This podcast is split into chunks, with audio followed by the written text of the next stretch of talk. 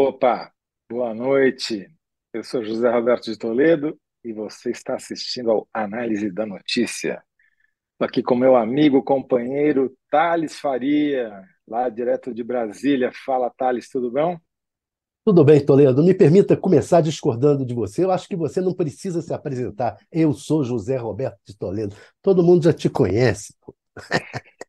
Todo mundo fala, lá vem aquele chato de óculos vermelhos. Tem razão, Thales. É, o chato dá, dá na mesma, tanto faz o nome. É, ô, Thales, vamos hoje falar de política e depois vamos falar de coisa séria, não é isso? Isso.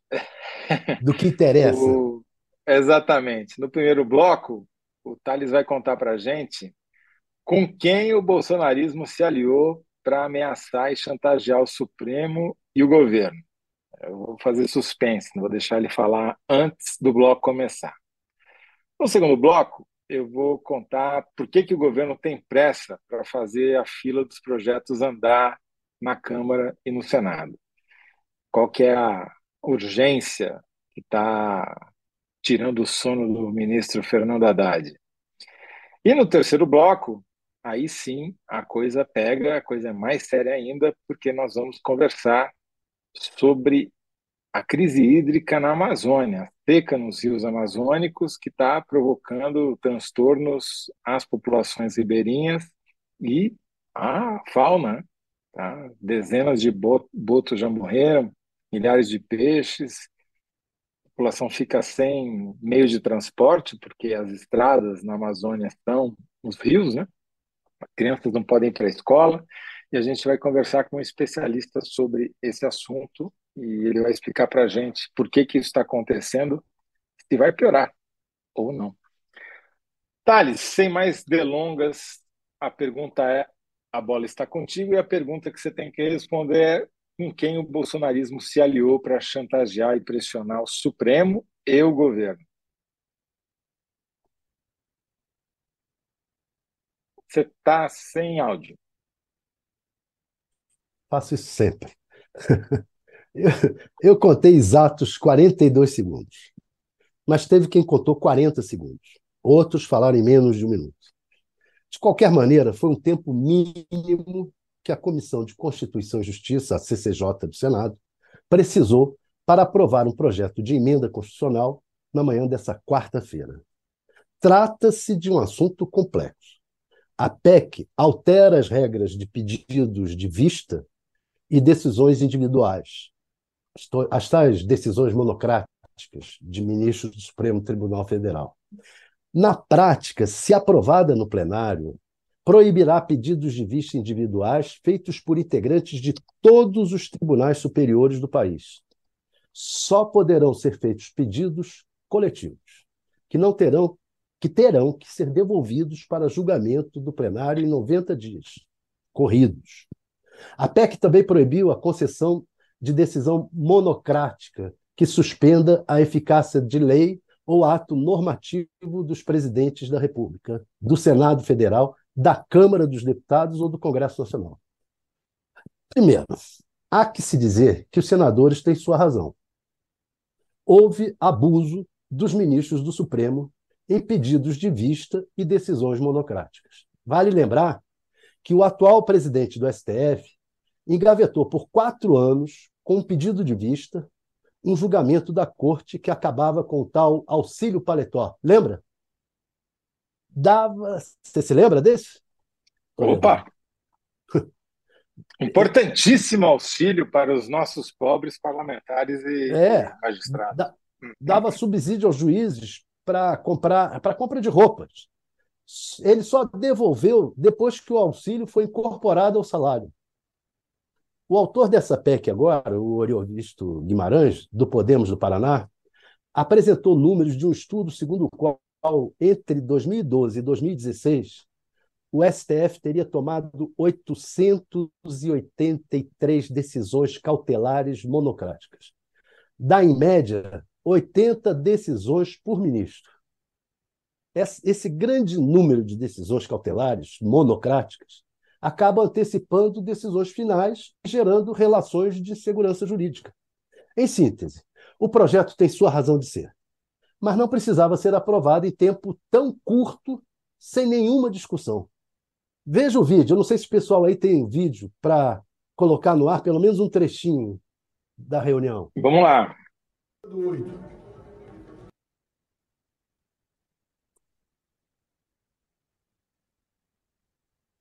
Travou o vídeo? Primeiro, Thales, quem que nós estamos vendo aí? Ó, deveríamos é estar vendo. É o Alcolumbre, presidente da CCJ.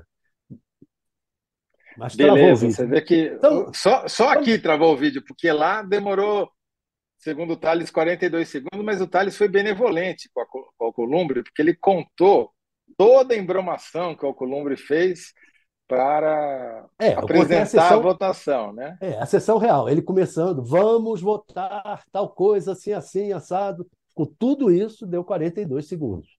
Você pode dizer assim, é, quem é a favor, quem é contra? Isso dá, como você contou também, 15 segundos. Né? É, é, tempo ridículo.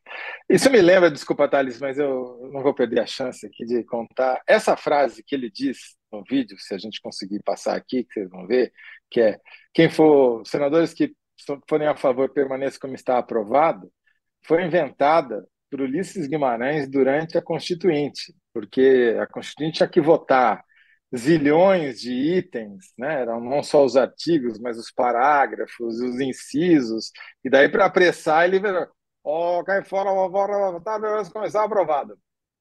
O Colômbia ainda demorou uns segundinhos a mais para falar. Desculpa, é, ele sentava na cadeira e gritava: vamos votar, vamos votar, vamos votar. é isso aí. Bem, por que, que foi assim tão rápido? Elementar, meu caro Toledo. Porque o presidente da CCJ, o Davi Alcolumbre, que apareceu aí no vídeo parado, que é senador pela União Brasil do Amapá, já está em plena campanha para presidente do Senado. Ele já foi presidente do Senado e elegeu seu sucessor, o atual presidente Rodrigo Pacheco. Com essa votação, o Columbre dá uma demonstração de força. Deu ao governo e ao Supremo Tribunal Federal o recado de que pode se eleger com apoio da oposição bolsonarista. E os bolsonaristas também aproveitaram para se juntar na chantagem. Para eles, quando Arthur Lira deixar o comando da Câmara, será muito bom ter outro cacique poderoso do Centrão no comando do Senado, em condições de colocar o presidente Lula e o governo contra a parede. Enfim, é chantagem mesmo. Entrega ou vamos passar o trator. A única alternativa para o governo seria juntar o MDB com o PSD, os republicanos e demais partidos de centro-direita, eles chamam de direita democrática, para formar uma aliança envolvendo a eleição dos presidentes da Câmara e do Senado em 2024. O senador MDBista Renan Calheiros propôs isso aos presidentes do PSD, Gilberto Cassado, e do Republicanos, o deputado Marcos Pereira, mas vai ser muito difícil fazer essa costura. Até porque Rodrigo Pacheco parece acertado com o Alcolumbre. É mais fácil o presidente da CCJ se juntar ao Kassab ou ao Marcos Pereira com o Rodrigo Pacheco. E aí, doutor, a vaca vai para o brejo. O Antes da vaca se atolar completamente, vamos ver se a gente desatola o vídeo, Thales. Vamos ver se eles conseguem fazer o Alcolumbre falar agora. Do 8. Coloca em discussão a matéria. Não há senadores inscritos para discutir, está encerrada a discussão em votação. Os senadores e senadores que aprovam permanecem como se encontram aprovado. O relatório que passa a constituir parecer da comissão favorável à proposta, a matéria vai ao plenário do Senado Federal. Tirem as crianças da sala, cenas de democracia explícita, né? Pelo amor de Deus. Não chegou no nível do, do Ulisses, mas é, tá um bom aprendiz. Esse, ele tá o que eu poderoso. gosto mais é do trecho em discussão. Ninguém se manifestou, acabou a discussão. Ele está muito poderoso. Esse é o problema que o governo vai ter que enfrentar. Você vê, né? Ele, o governo ainda nem se livrou do Arthur Lira. Aliás, vou falar sobre esse assunto no segundo bloco. e já estão aprontando para cima do governo no, segundo, no próximo mandato dos presidentes da Câmara e do Senado, que só vão ser eleitos ano que vem, né? Dizer, o pessoal é. aqui é ansioso. Só tomam posse em fevereiro de 2024. Meu caríssimo, a gente tem aqui vários comentários, então você vai pensando na sua síntese aí, que eu vou ler alguns do, algumas das respostas para a pergunta que era com quem o bolsonarismo se aliou para ameaçar o Supremo e o governo. Danilo Sotero Rogério, titular deste programa, explica. Pacheco, me parece que está tentando ganhar a ala conservadora de Minas Gerais para tentar sair para governador.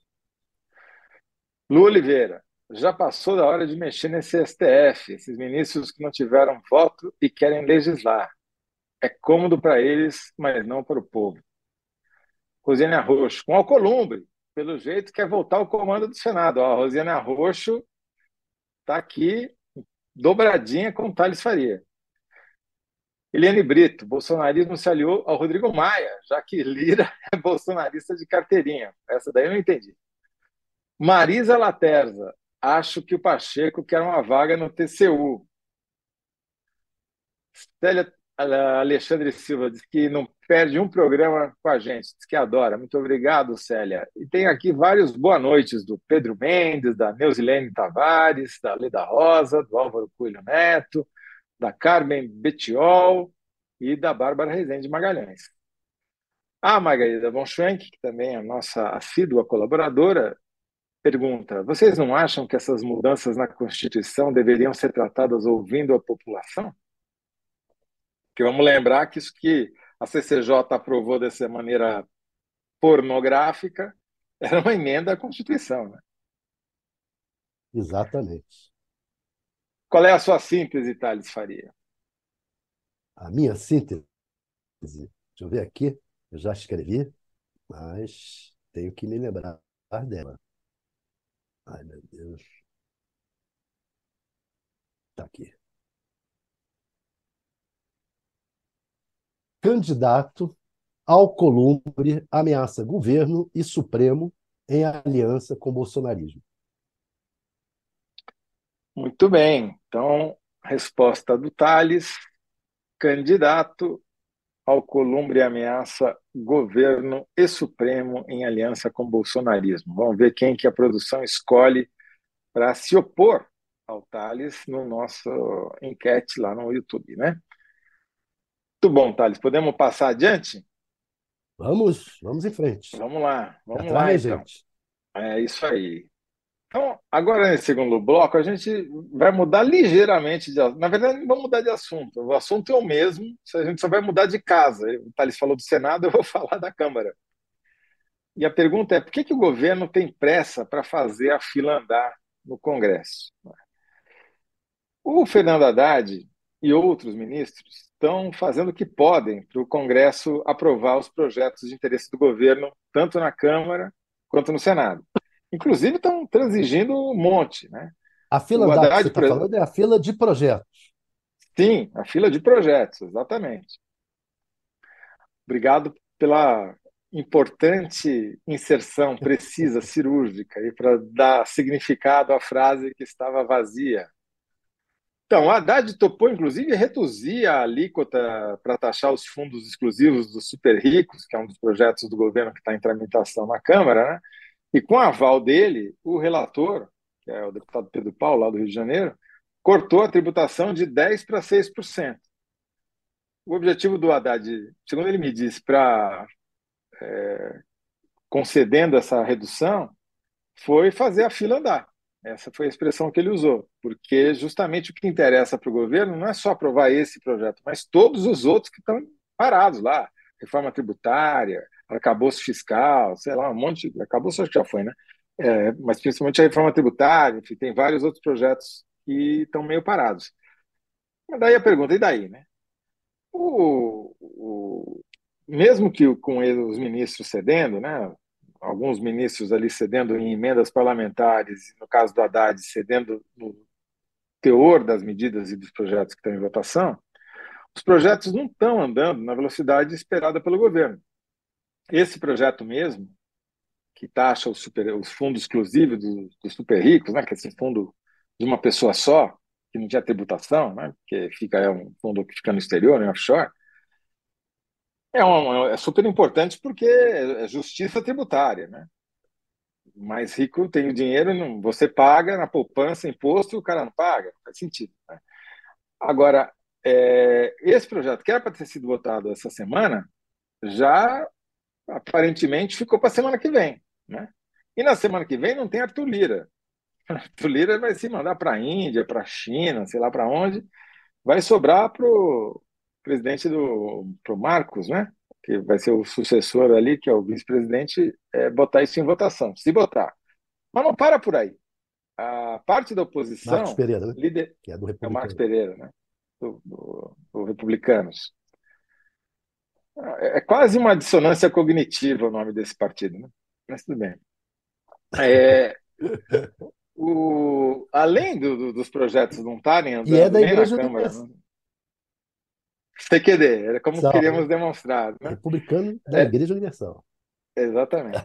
É, mas, além de não estarem andando na velocidade desejada pelo governo, os projetos que o governo mandou, a oposição, liderada pela bancada do boi, né, o agronegócio, está conseguindo obstruir as sessões das comissões temáticas da Câmara. Nessa quarta-feira, derrubou sessões deliberativas da Comissão de Agricultura, Constituição e Justiça, Ciência, Desenvolvimento Econômico, Educação, Saúde e Relações Exteriores. Quer dizer, eles não, os deputados vão, mas não registram presença. Daí não tem quórum e a sessão da comissão cai, porque não, teoricamente não tem número suficiente de, parla- de deputados presentes, embora tenha.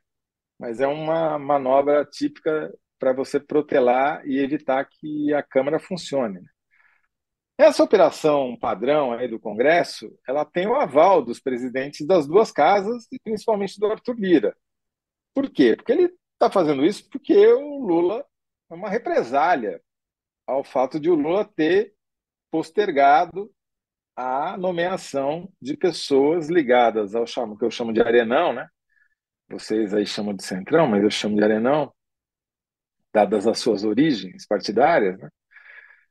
descendem todos da arena do governo militar, é, porque o Arenão queria, por exemplo, nomear lá a diretoria e o presidente da Caixa, e o Lula foi fazer operação, está lá no Alvorada, adiou, faz mais de um mês que ele está enrolando os caras, e a resposta deles está sendo essa, está sendo operação padrão na Câmara e no Senado, e protelando, ah, Lula vai protelar a nomeação, então nós vamos protelar a votação. É, tá assim, nível quinta série A, né? Ou B. É, agora, por que, que o Haddad tem pressa né, para fazer esses projetos votarem? Porque, embora alguns indicadores econômicos continuem positivos, como emprego, confiança do consumidor, o cenário internacional é muito preocupante. Né? Por quê?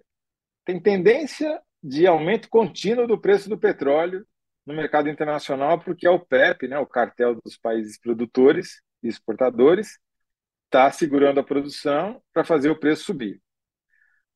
Tem alta de juros nos Estados Unidos, o que torna o investimento no Brasil menos atraente. E falta perspectiva de fim da guerra da Ucrânia. Então, se somar tudo isso, a perspectiva é de que esses fatores que eu acabei de listar continuem pressionando pela desvalorização do real e o aumento do preço, isso somado ao aumento do preço do petróleo, vai fatalmente, em algum momento, acabar produzindo um aumento dos preços dos combustíveis no Brasil, que a gente sabe que tem impacto direto sobre a inflação. Né? E com os juros americanos subindo e os brasileiros caindo, real desvalorizando, pode ser ainda que afugente investimentos diretos no Brasil, que também vai ajudar a desvalorizar ainda mais o real. E com isso, se tudo isso acontecer, o que, que o Banco Central vai fazer?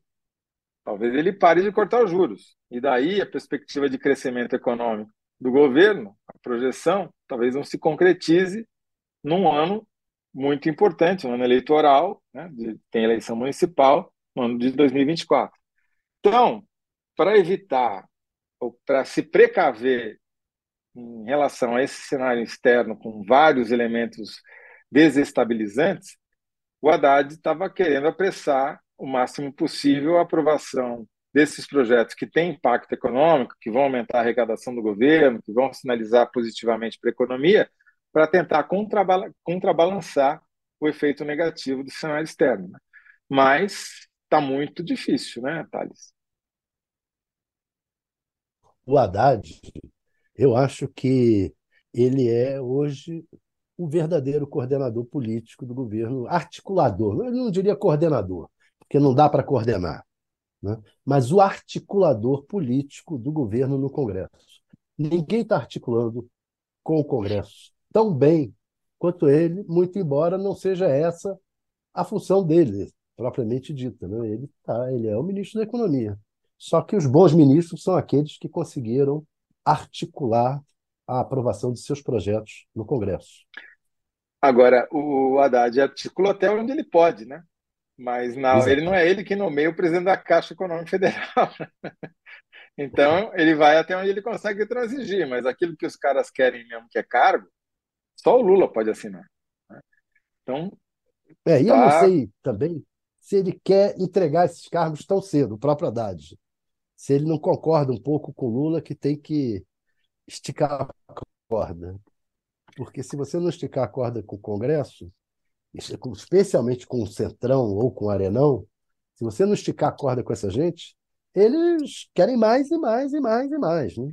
Claro, você tem toda razão. Agora, é, será que nesse momento dá para continuar esticando adiando essa nomeação, porque vamos lembrar, eles começaram a negociar a presidência da Caixa Econômica Federal e as diretorias lá quase em agosto, né? Foi no começo de setembro, né? Já estamos no começo é. de outubro, né?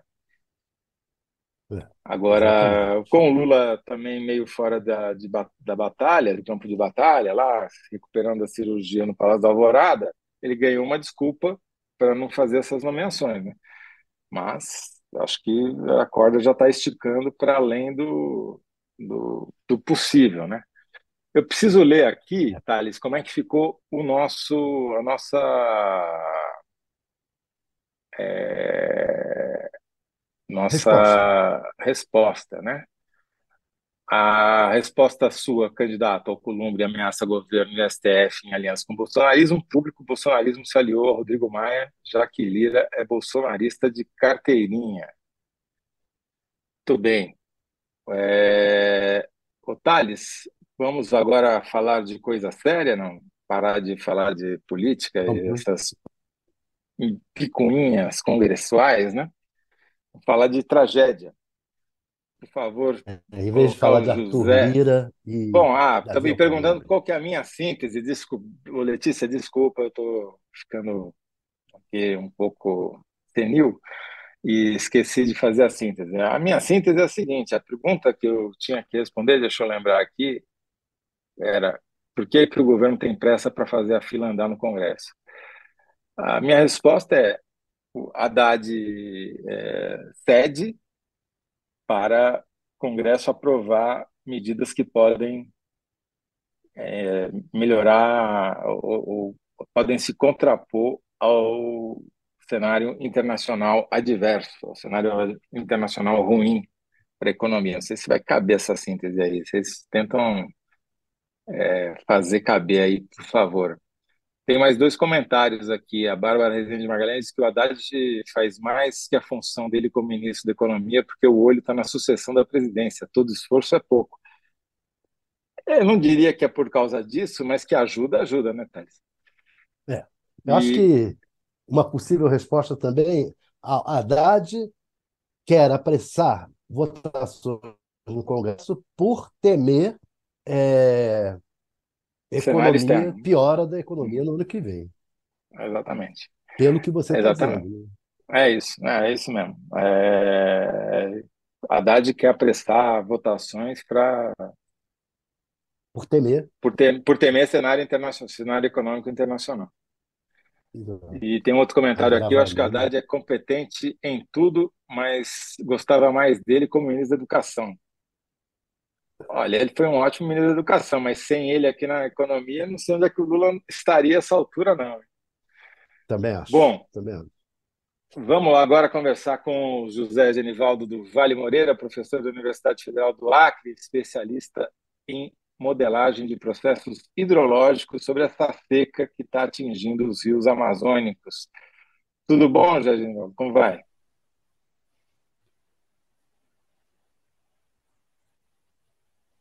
Está nos ouvindo, Zé Neumann? Você escuta? Acho Está que o? Zé Neumann não está ouvindo a gente, produção.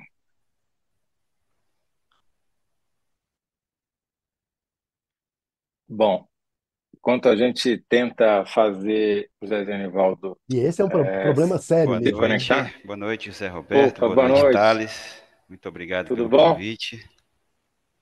Prazer receber você aqui. Você está no. Agora você está Sim, no Acre, Rio escuto. Boa noite, José Roberto. Boa noite, Thales. Você está em Rio Branco, é isso? Sim, estou escutando. Me escutam? Sim, estamos escutando, mas você está ouvindo as nossas perguntas? Oi, estou escutando, sim.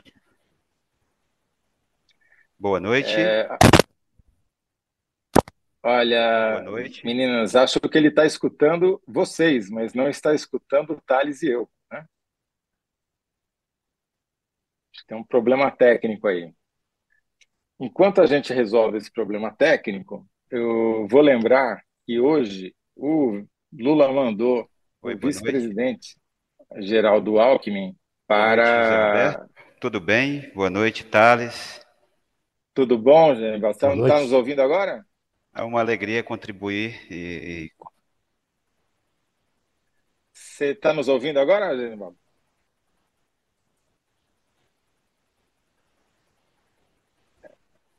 Acho Isso, que eu estou no município de Cruzeiro do Sul, a, a porção Ah, mais extrema em Cruzeiro do Sul, no Acre. muito bem. Cruzeiro do Sul. É, muito bom. É que é, acho que tem um pequeno delay entre o tempo que a gente fala e o tempo que o Genivaldo leva, leva para nos ouvir e, e responder, né? É por isso que eu perguntei lá se ele estava em Rio Branco, ele só conseguiu ouvir e responder agora que estava em Cruzeiro do Sul. Cruzeiro do Sul, pelo jeito, é longe mesmo. E ele está com o microfone desligado. Eu- Agora ligou. Desligou de novo.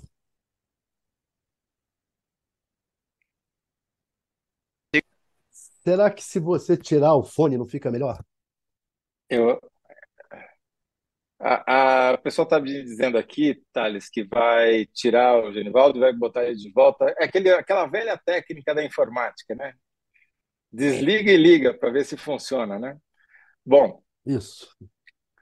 enquanto a gente tenta conectar o Genivaldo, eu queria lembrar que hoje o Lula mandou o vice-presidente Geraldo Alckmin e uma batelada de ministros justamente para a Amazônia, né, para o estado do Amazonas, eles fizeram um tour ali pela região para anunciar medidas para tentar mitigar o problema que essa seca está gerando ali, né? E o problema é mais grave nos estados é, a montante do, do, do rio Amazonas dos Solimões, né? Onde a, a, o rio está mais alto, digamos assim, né? Que é Amazonas, Acre, Rondônia, né? O problema é nos Solimões e no Rio Madeira. E o que o, o, o Alckmin anunciou ali foi lá no Amazonas foi foram obras de dragagem do leito do Solimões e do Rio Madeira por alguns bons quilômetros para ver se consegue assim fazer retomar a navegação nesses trechos que estão sofrendo com a seca. É, você nos ouve agora, Genival?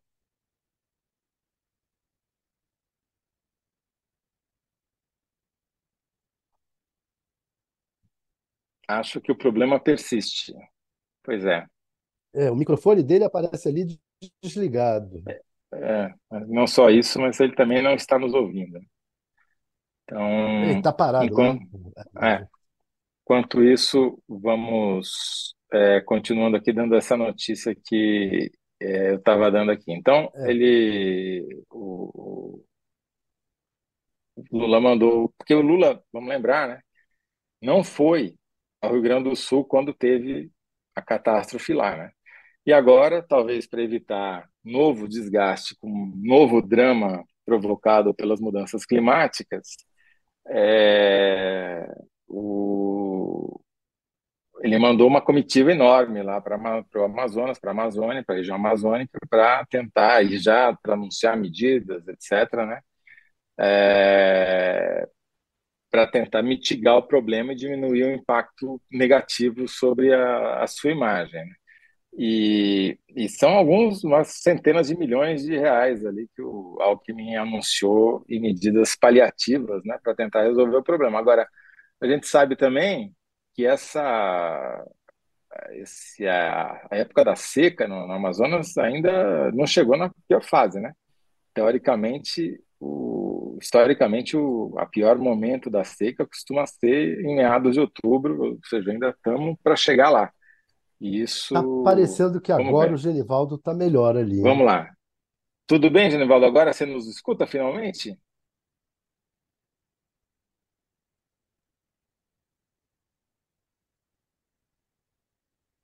Alô? Acho que o Genivaldo continua É. sem nos escutar, pelo jeito, né? Pois é. Infelizmente, não está dando para Não tá conectar o Genivaldo. Agora, o Thales, vou recorrer a você, então. O que que você achou dessa tá viagem? O que que você achou dessa viagem da comitiva Boa do noite. Alckmin Ainda não escuto. Boa para noite. para lá? Eu, Genival, seu som está sumindo toda hora. Alguma coisa está é, desligando o som. É, acho que vamos ver se o pessoal consegue, da produção, consegue resolver o problema. Quando eles tiverem resolvido de fato, É. testado, né, confirmado, aí a gente chama o Genivaldo de novo. Mas enquanto isso, o que que você está achando dessa viagem da comitiva do Alckmin para o Amazonas lá? Foi recebido pelo governador, anunciou medidas.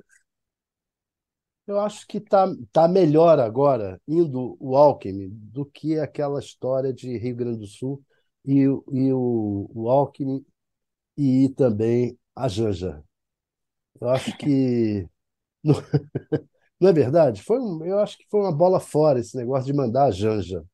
E agora a coisa está sendo tratada com a, com a seriedade que tem que ser tratada. Muito embora não tenha sido tratado de maneira eh, não séria lá no Sul.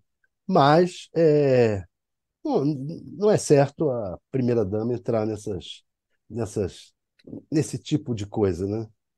É, É, só para dar a lista aqui, Thales, para te ajudar, foram hoje com o Alckmin a Marina Silva, ministra do Meio Ambiente e Mudança Climática, né? a Sônia Guajajara, ministra dos Povos Indígenas, o Valdez Góes, que é ministro da Integração e Desenvolvimento Regional, que é da região, Silvio Costa Filho, recém-nomeado, ministro dos Portos e Aeroportos, que são os portos que estão sofrendo e são as, as vias de transporte fluvial que estão paradas, né, que estão fechadas. O Alexandre da Silveira, ministro de Minas e Energia, o Zé Múcio Monteiro, ministro da Defesa, e o André de Paula, ministro da Pesca e da Agricultura. Ainda, além deles, foram secretários, a secretária executiva do Ministério do Desenvolvimento Agrário e Agricultura Familiar, a Fernanda Machiavelli, e os representantes do Ministério da Saúde, Desenvolvimento Social, Secretaria das Relações Institucionais e Departamento Nacional de Infraestrutura e de Transportes. Burocrata não faltou. É, mas está sendo tratado de maneira mais séria, na minha opinião. De maneira, eu acho que séria não é a palavra, porque não, não é que não tenha sido sério, mas de maneira mais correta, dando a dimensão que o problema tem. Tem que ir É, um monte de gente ver como é que soluciona esse negócio lá. Não vai ter muita solução, porque é um problema, é, é o aquecimento global. É um problema maior, é o, é o ninho junto. Esse é o ninho junto com o aquecimento global. Não é um problema que você vai resolver agora. O que você vai fazer são medidas paliativas para tentar diminuir a, o sofrimento da população ribeirinha, das populações que necessitam dessas, dessa água. Daqui a pouco pode chegar a, a Manaus, a falta d'água, se já não chegou, mas uhum. pode chegar a Manaus e. É, já tem 58 cidades no Amazonas, além do Acre e de Rondônia, que estão sendo afetadas por essa crise hídrica lá, pela seca histórica dos rios. Vamos lembrar que a seca sempre existe e que de é. tempos é. em tempos ela tem, ela aperta um pouco mais, mas dessa vez está aparecendo acima, muito acima da média e, como você falou, está juntando um ciclo histórico com outro fenômeno histórico que se repete, que é o El Ninho, que faz diminuir a, a umidade lá na região amazônica e tem esse impacto todo. Agora, essas obras que o Alckmin foi anunciar lá hoje, que no caso do Solimões são uma dragagem de 8 quilômetros entre Tabatinga e Benjamin Constant, é, deve demorar 45 dias.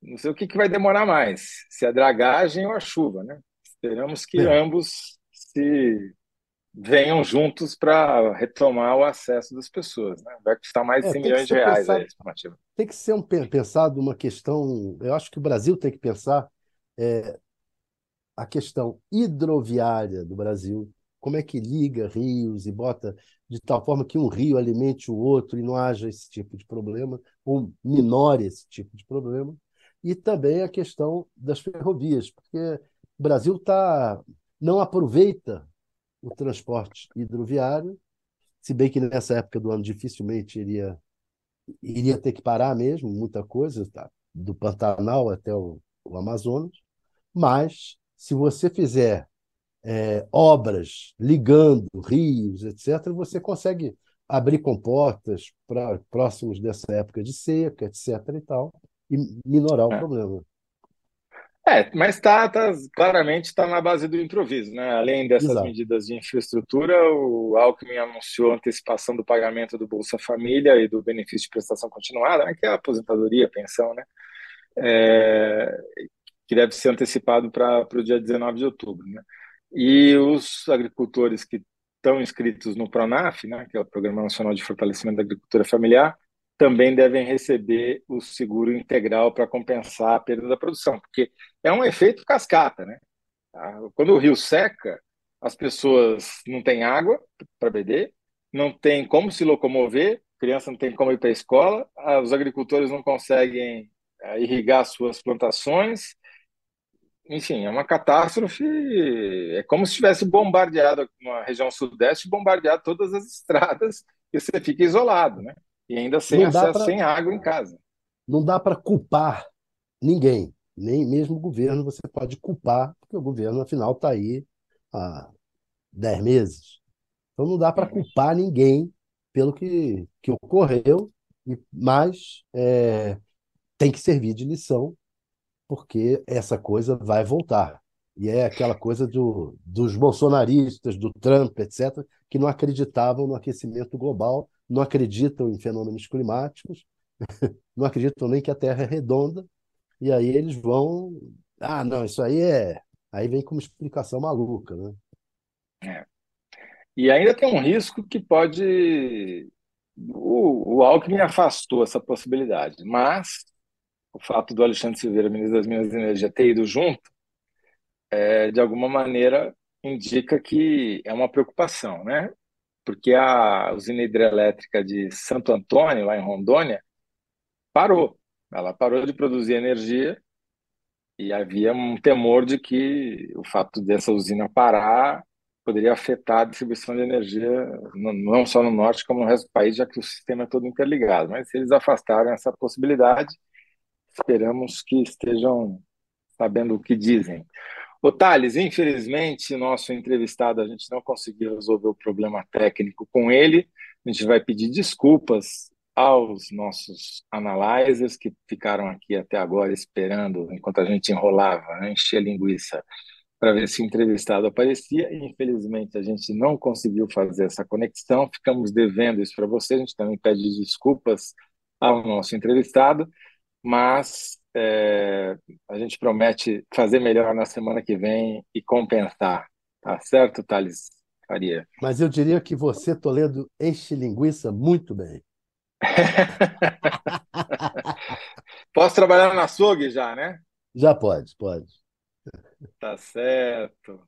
O, o Thales, antes de ir embora, eu vou te deixar a situação difícil aqui. Ó. A Josélia Gomes Neves pergunta: Thales, por que você considera a ação da Janja no Rio Grande do Sul menor que a do Geraldo? Eu acho que a Janja não tem nada a ver com essa história. Ela não, ela é uma primeira dama. Ela resolveu que queria ir e, e, e levou. Essa, essas coisas você tem que usar profissionais. Né? Tem que ir profissionais para cuidar do, do problema. O Alckmin é um profissional, profissional de gestão, profissional, foi governador, é vice-presidente, está no cargo para o qual ele foi eleito, ele, ele é ministro, então é, é, outra coisa. A Janja não, a Janja, desculpe, eu gosto dela, acho ela simpática, acho que ela tem um papel muito importante em, em, em dar sustentação e alegria mesmo ao presidente. O presidente e o presidente precisa disso. Esse papel é importante. É. Então, eu acho que ela tem vários papéis importantes a cumprir. Não o de é, ir atender é, problemas é, climáticos, desastres, etc. Isso daí é, é coisa para profissional. É, a, a, cada um dentro do seu quadradinho, né? Cada um com a sua atribuição. Há uma diferença entre você mandar alguém que vai lá e anuncia medidas concretas para tentar minorar o problema, como foi o caso do Alckmin lá na, na Amazônia, e quando você vai lá só para prestar solidariedade. Também é importante ir lá e prestar solidariedade. É simbólico, né? Mas é, é mais eficiente quando você anuncia algo efetivo para diminuir o drama que as pessoas estão vivendo, embora também acho que é, prestar solidariedade é sempre necessário. Acho até que o Lula deveria ter ido pessoalmente ao Rio Grande do Sul, né? Mas enfim. O, gente, como é que ficamos então com a nossa enquete? Temos o resultado aqui para a gente poder anunciar antes de encerrarmos os nossos trabalhos antecipadamente, não? O Ô, Thales, me diga uma coisa, ô, semana que vem você estará conosco ou será Kennedy Alencar voltará? Kennedy Alencar está brincando de pisca-pisca. Tô hoje, tô, não tô, tô, não tô. Eu acho que pelo, pela, pela programação é o Kennedy, mas eu tô, tá. eu tenho o maior prazer em estar aqui. É só você dizer assim, hum. Thales, vem que eu quero. Eu venho. não, então você já, você já está convocado para outra semana, pelo que eu, eu lembro que o Kennedy falou, ele vem, volta a semana que vem, mas na outra semana ele sai novamente. Daí já estamos contando com a sua presença, porque eu estou te devendo uma entrevistada, né, cara? Agora minha dívida com você só aumenta. Você está me devendo Ó, do quê? Um entrevistado? Um entrevistado, é, porque a gente ia entrevistar uma pessoa, não, não entrevistamos, estou te devendo um entrevistado. Certo? Para você e para o público. O ah, tá. Thales, tem uma boa notícia, pelo menos. Você ganhou a enquete. Ixi. 68% dos votos disseram que o Thales deu a melhor resposta, que é aquela candidato ao Columbre ameaça governo e STF em aliança com o bolsonarismo. Muito bem, e assim ficamos por aqui neste análise da notícia pela metade, meio capenga, assim, né? Mas a gente promete melhorar na semana que vem. Voltamos na terça-feira às 19 horas, gente. Muito obrigado. Obrigado, Ev Thales. Forte abraço. Evidentemente, a culpa não era nossa, né? A culpa foi do da, da, da conexão. Aí. Da conexão. É, tem que, vamos, vamos nos queixar o ministro das comunicações. Aí. Que está lá. tchau, tchau. Tchau.